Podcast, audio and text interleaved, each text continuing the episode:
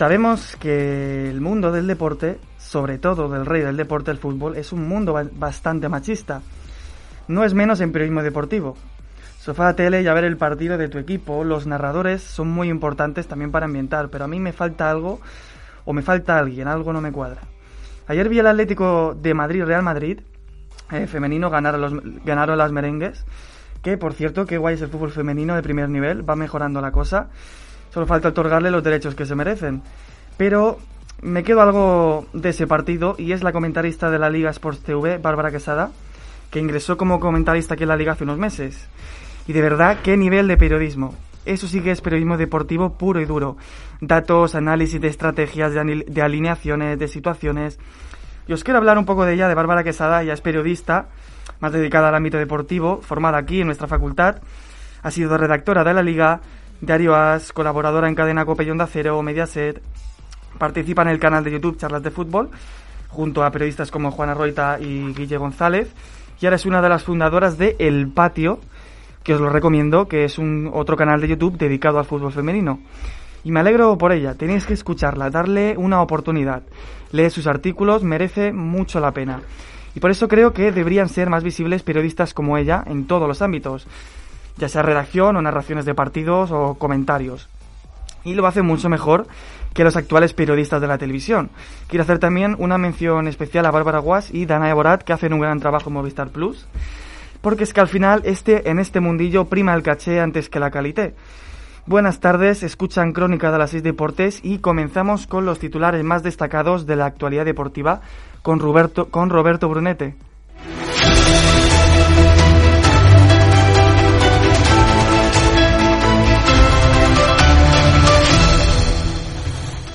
Lesión de Hazard, da igual cuando leas esto. Malas noticias para el Real Madrid. Eden Hazard vuelve a sufrir una lesión muscular en el psoas derecho. El jugador belga que reapareció este sábado ante el Elche tras tres meses y medio de lesión no se ha ejercitado esta mañana con sus compañeros y por tanto no jugará el encuentro de vuelta de la Champions de, de mañana. Pedri, Brian Hill, Jordi Alba y tres bombazos. Son tres las sorpresas en la convocatoria de Luis Enrique para la selección, en la que destacan también Robert Sánchez, Pedro Porro y la vuelta del capitán Sergio Ramos. Quedan fuera por lesión Carvajal, Sergi Roberto, Pau Torres o Ansu Fati y se caen de la convocatoria entre otros Kepa, Bellerín, Reguilón, Miquel Merino, Traoré o Marco Asensio. Sainz a tope y Alonso de camino. Los pilotos españoles Carlos Sainz y Fernando Alonso han puesto fin a la pretemporada de Fórmula 1 como tercero y noveno respectivamente en la tabla de tiempos de, de la tercera y última jornada de los entrenamientos en Bahrein. Verstappen ha confirmado las buenas sensaciones de los Red Bull. Medvedev adelanta a Nadal. El ruso Medvedev continúa imparable logrando su primer título del año en el torneo de Marsella. Con este triunfo el ruso desbanca a Rafa Nadal, el segundo puesto de la lista mundial, siendo el primer jugador, además de Rafa Nadal, de Roger Federer, de Djokovic y de Andy Murray, que ocupa este puesto desde que Hewitt lo logró en el año 2005. Gracias Roberto y ahora vamos que nos vamos con el fútbol que hay mucho que comentar.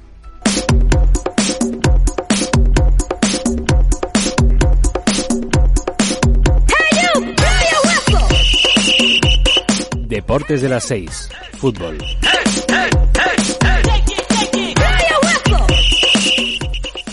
Jornada 27 de la Liga Santander que se abrió con el derby valenciano. El sábado el Real Madrid ganó in extremis gracias a dos goles de Benzema. Empate del Atlético con polémica. Cuéntanos, Jorge. La jornada número 27 de la Liga Santander finaliza hoy con el partido que enfrentará al Barcelona y Huesca. Pero antes vamos a hacer un breve repaso de la jornada porque este fin de semana hubo partidazos en mayúsculas. El viernes arrancaba la primera división con la victoria del Levante en el derby valenciano con un solitario gol de Roger. Se reanudaba la liga el sábado con la victoria del Real Madrid al Elche gracias al doblete de Benzema que remontaría el gol de Dani Calvo. El Atlético de Madrid no pasó del empate en su visita al Coliseum los del Cholo se dejaron dos puntos de oro frente a un Getafe con uno menos y aún no hay nada cerrado en la parte alta de la clasificación.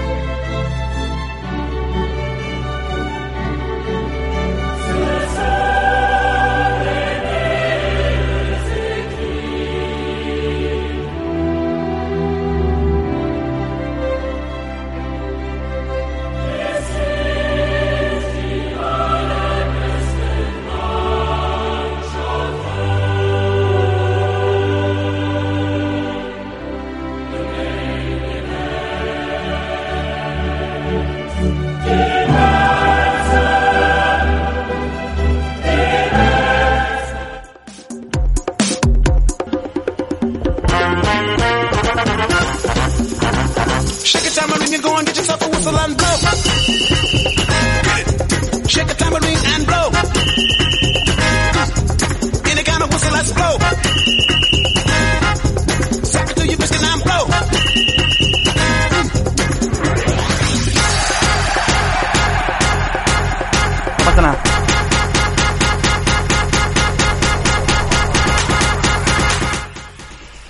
No nos vamos a la Champions, ya sé que tenemos ganas de hablar de ello, pero de momento lo único que tengo que decir de la jornada del viernes y el sábado es que el Real Madrid jugó bastante mal y, y yo he de decir que personalmente critiqué a Benzema porque no estaba haciendo nada, mm, ni si- es que no le salía nada, pero al final acabó salvando al Real Madrid y otra vez volvió la, flor de Zidane. Tampoco el Valencia levanta cabeza, eso sí tiene suerte con los grandes. Y en cuanto al Atlético Madrid, eh, el penalti a mí me parece claro, lo digo objetivamente, a mí me parece claro, pero al final esto del VAR tiene que mejorar. No, no creo que sea culpa del árbitro, creo que es culpa del que está en el VAR. Pero ya veremos las próximas jornadas. Y la verdad es que esta jornada ha sido bastante aburrida. Mucho unocerismo y empate a cero hasta que Gerard Moreno apareció para que el Villarreal ganase en casa de Eibar. Y además, este año Sevilla se viste de blanco, Jorge. El domingo también hubo partidazos. Juan, el Celta y el Athletic empataron a cero en Balaídos en un choque muy igualado. El Granada venció a la Real Sociedad por 1 a 0. También ganó el Villarreal por 1 a 3 ante un Eibar que no levanta cabeza. Y el plato fuerte de la noche fue el derby sevillano, que se lo llevó el anfitrión. En Nesiri se encargó de marcar un gran gol táctico que mantiene a su Sevilla en la cuarta plaza. Me quedo con una cosa del Sevilla Betis, eh, Roberto, y me quedo con qué bueno es Jesús Navas. Hombre, y además criado en, en casa, sigue en casa, triunfando en casa y obviamente lo, va, lo da todo por, por su equipo, claro. Pude ver el partido y la verdad es que el gol de Nesiri, que fue un golazo, la verdad, porque además tenía poco ángulo, viene de Jesús Navas, que ya sabemos todos que es un experto de, en los pases, es incombustible desde que vino del Manchester City hace ya años. Ya, yo, yo de verdad que ya cada día me... Y la, y la imagen del final del derby es la imagen del derby de Sevilla, Joaquín y Navas marchándose al, a los terrenos, o sea, a los vestuarios. Al final es eso, la tensión del terreno de juego se queda en el terreno de juego. Al final, Joaquín y Jesús Navas son grandes amigos, han compartido años de selección también. Y por ejemplo, también en el Eibar Villarreal, qué bueno es Gerard Moreno, de verdad. O sea, no marcó, no marcó ningún gol, pero dio un recital que todos los goles llegaron gracias a él. Y es que al final el Villarreal ganó por él. 15 goles, empa- empatado con Benzema, y no me extraña que haya sido convocado con la selección. Y hoy, a las 9, el Barcelona se enfrentará al Huesca, Jorge. Y hoy cierra la jornada el duelo que enfrentará al Barcelona y al Huesca a las 9 de la noche. Los de Kuman tienen una ocasión única para recortar distancias en la lucha por el liderato frente a un Huesca colista. Los blaugranas cosechan tres victorias en sus últimos cinco encuentros y los de Pacheta tan solo una. Piqué, Coutinho, Sergi Roberto y Araujo son las grandes ausencias del Barcelona. Por parte del Huesca, Pedro Mosquera y Sandro. Rodríguez también se perderán la cita. Yo apuesto a que el Barça no se le va a escapar este partido, viendo el nivel que tiene en ataque. Eh, yo creo que le falta suerte y le falta bastante eficacia de cara al gol, pero ah, me parece que es uno de los equipos que mejor juega en ataque. Ha mejorado un montón con Kuman, sobre todo con esa defensa de tres, dando más espacio a los laterales y, mayor profundidad. Y yo voy a decir una cosa. Al principio de esta liga yo dije que el Barça ganaría la liga. Luego saltó la sorpresa con el Atlético. Esperemos que no sea así, pero por la cuenta que me trae, vaya, pero pero sí es cierto que el Barcelona está mejorando bastante con, con Kuman, sobre todo en ataque, y bueno, le ha costado rodar al equipo, pero sí es cierto que después del batacazo de Champions, ya so- es, finalista en, en, en Copa del Rey y que está 4 o 5 puntos de- del Atlético de Madrid, y bueno, lo tiene, tiene las cosas bastante mejor de cara que hace unos meses. Pues sí, además, otra final contra el Bilbao. ya nos estamos empezando a acostumbrar. Pero bueno, y la clasificación, el Atlético primero con 63 puntos, eh, Real Madrid segundo con 57 y Barcelona con 56 a la espera de, de ese partido frente al Huesca, que va último, 20 puntitos. Y después van el Eibar y el Alavés. El Valencia sigue en caída libre. Es un equipo muy irregular, la verdad. no sabes por dónde te va a salir. Es lo que ocurre cuando vendes un equipo y no le, no le encuentras refuerzo. Y sonaba que, que sonaba que el Valencia iba, iba a volver a ser comprado por un amigo de Peter Lim. Sí. Ahora no recuerdo el nombre, y al final desmintieron eso. Veamos qué pasa. El Betis, el Betis a pesar de perder contra el Sevilla se aleja del Betis. El Sevilla tiene 51 puntos y el Betis sexto 42. Veremos cómo, cómo acaba la temporada. Y ahora sí, Marcos, por favor, música para mis oídos, ese himno de la Champions.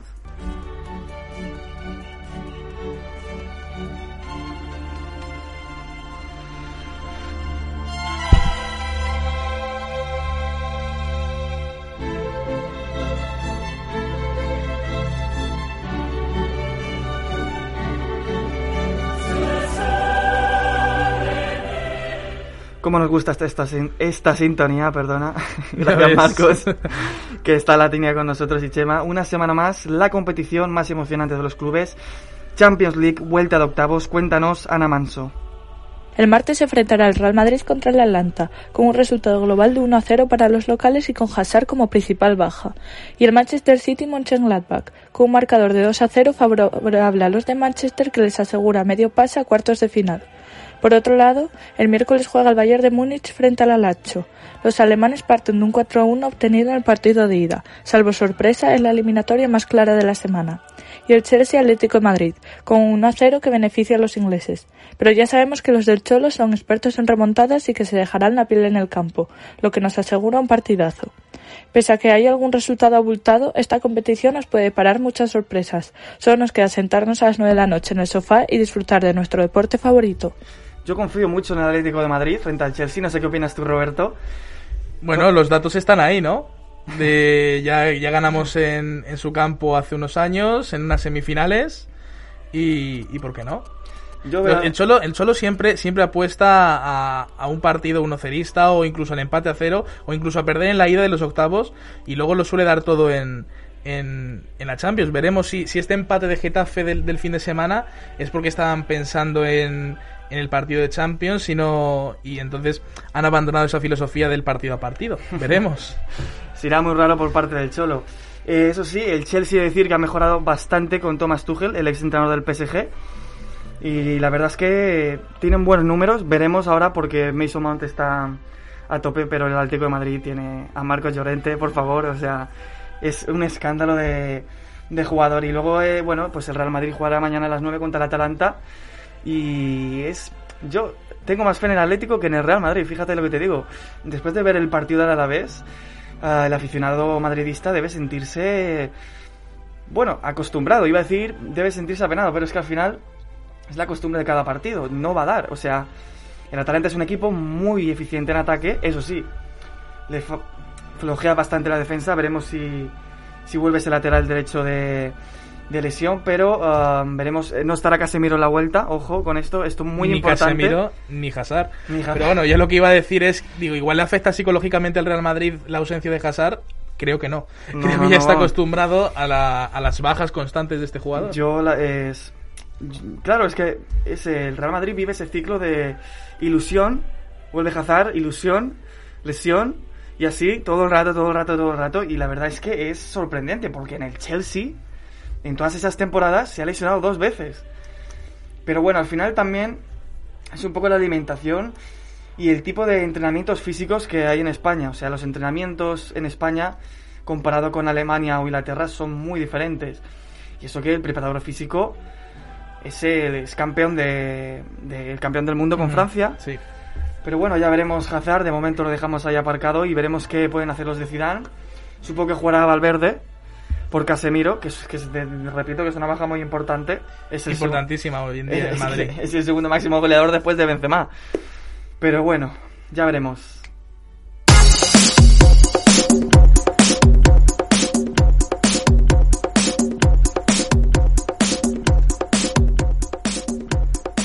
Y en la Liga Iberdrola, el derby entre Atleti y Real Madrid se lo llevan las merengues con un gol de Jacobson y un partidazo de Marta Cardona.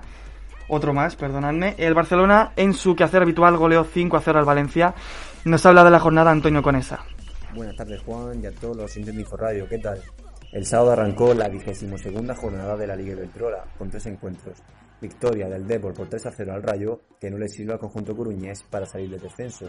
Un sorprendente Betis 1, Levante 1, ya que las granondas son segundas, mantienen el puesto, pero las béticas son decimoséptimas. El Español 1, Santa Teresa 2. Se aprieta así la parte baja de la clasificación.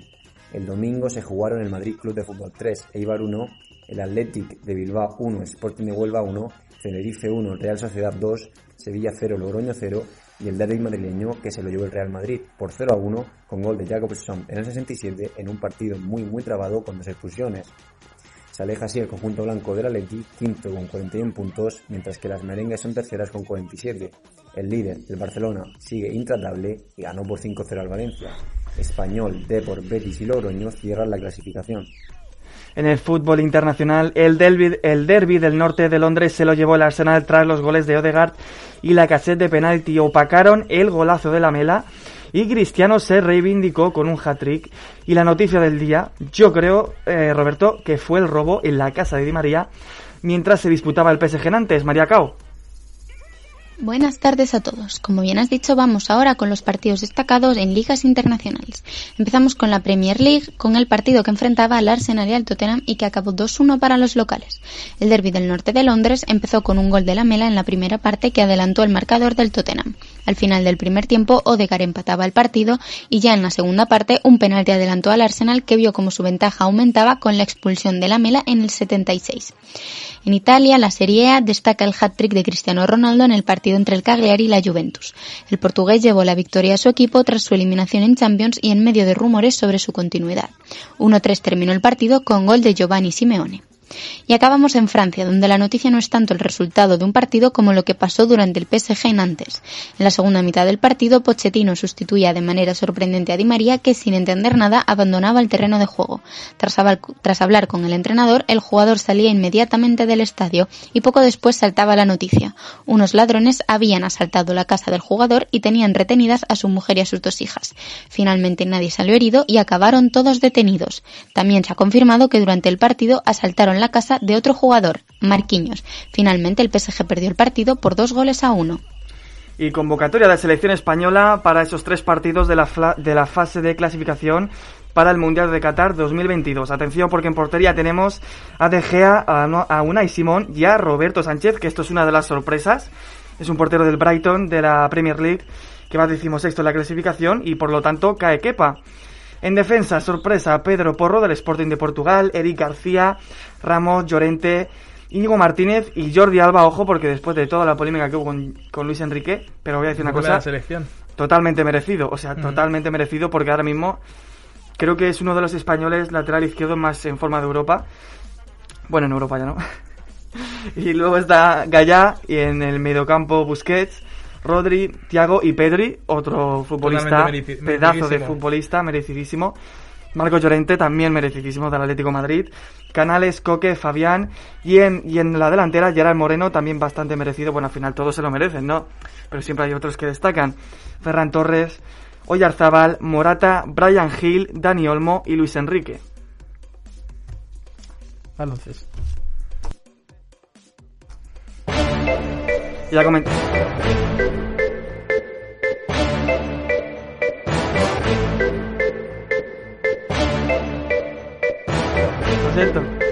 Deportes de las 6. Baloncesto.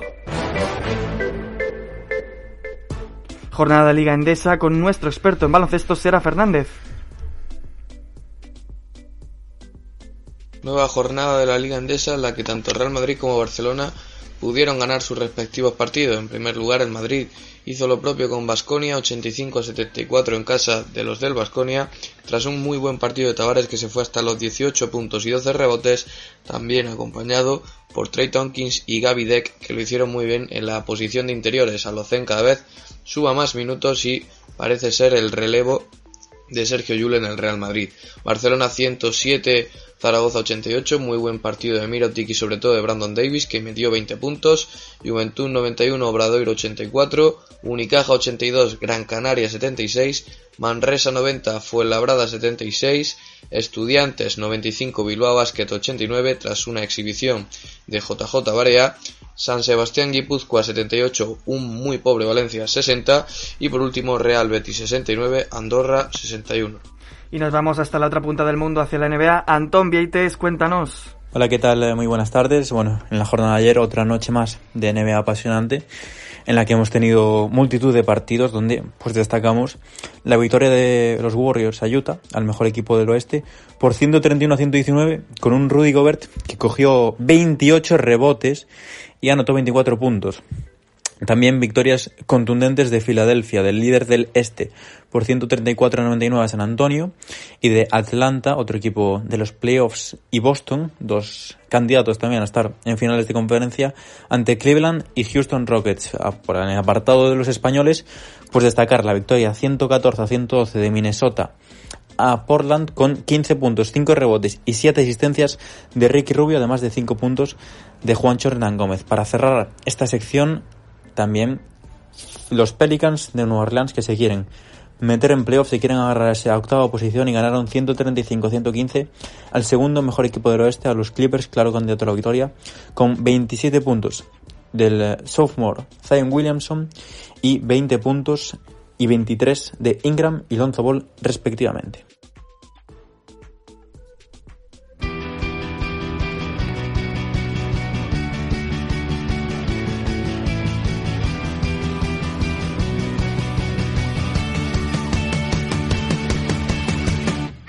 El graderío del motor, en Inforradio. Ilusión, ilusión y emoción con Alonso y Sainz en la Fórmula 1, Javier Mancebo. Buenas tardes. Concluyeron los, los primeros test de Fórmula 1, los test disputados en, en Bahrein, esa primera toma de contacto para todos los pilotos y las escuderías, con un factor emotivo, bueno, innegable con la vuelta de, de Fernando Alonso a la, a la, pista, Carlos Sainz en, en, Ferrari.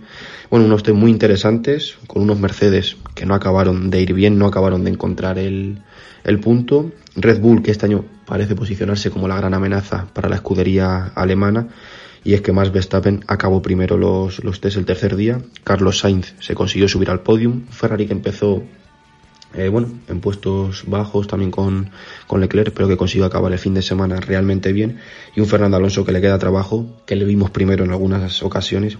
y evidentemente la emoción de, de volver a ver al piloto asturiano en las posiciones de arriba, trataremos de mantenerla durante toda la temporada. Esto es todo, estaremos muy pendientes a todos los avances y dentro de dos semanas a la primera carrera del Gran Premio de Fórmula 1. Un saludo.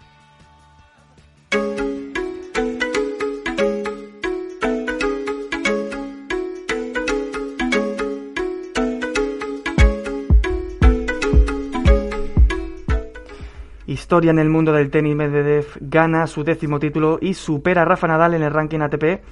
Digo historia porque hacía 16 años que los dos primeros de la lista no había nadie que no fuese Federer, Djokovic, Nadal Andy Murray, Roberto Brunete. Histórico, sí, Juan. El ruso Daniil Medvedev, primer favorito, continúa imparable y este domingo ha logrado su primer título de este año 2021, el décimo de su carrera, al derrotar al francés Pierre-Yves Herbert por 6-4, 6-7 y 6-4 en la final del torneo de Marsella. Hiciera lo que hiciera esta semana, iba a desbancar hoy a, Rafa Nadal como se, el número 2 del mundo y se convertirá en el primer jugador, además de Rafa Nadal, Roger Federer, Novak Djokovic y Andy Murray, en ocupar este lugar, desde que el australiano Jayton Hewitt lo logró en lo lograra en el 25 de julio del año 2005. Herbert había ganado al ruso en dos de las tres ocasiones anteriores que se habían enfrentado, pero no pudo esta vez con la tenacidad de Medvedev que sigue en racha tras ganar eh, con su país la Copa ATP y luego alcanzar la final del Abierto de Australia.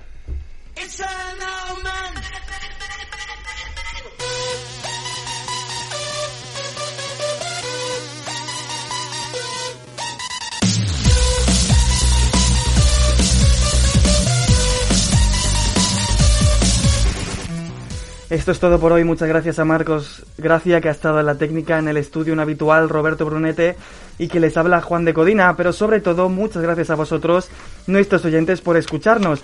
Volvemos el miércoles con más actualidad deportiva aquí en Deporte de las 6.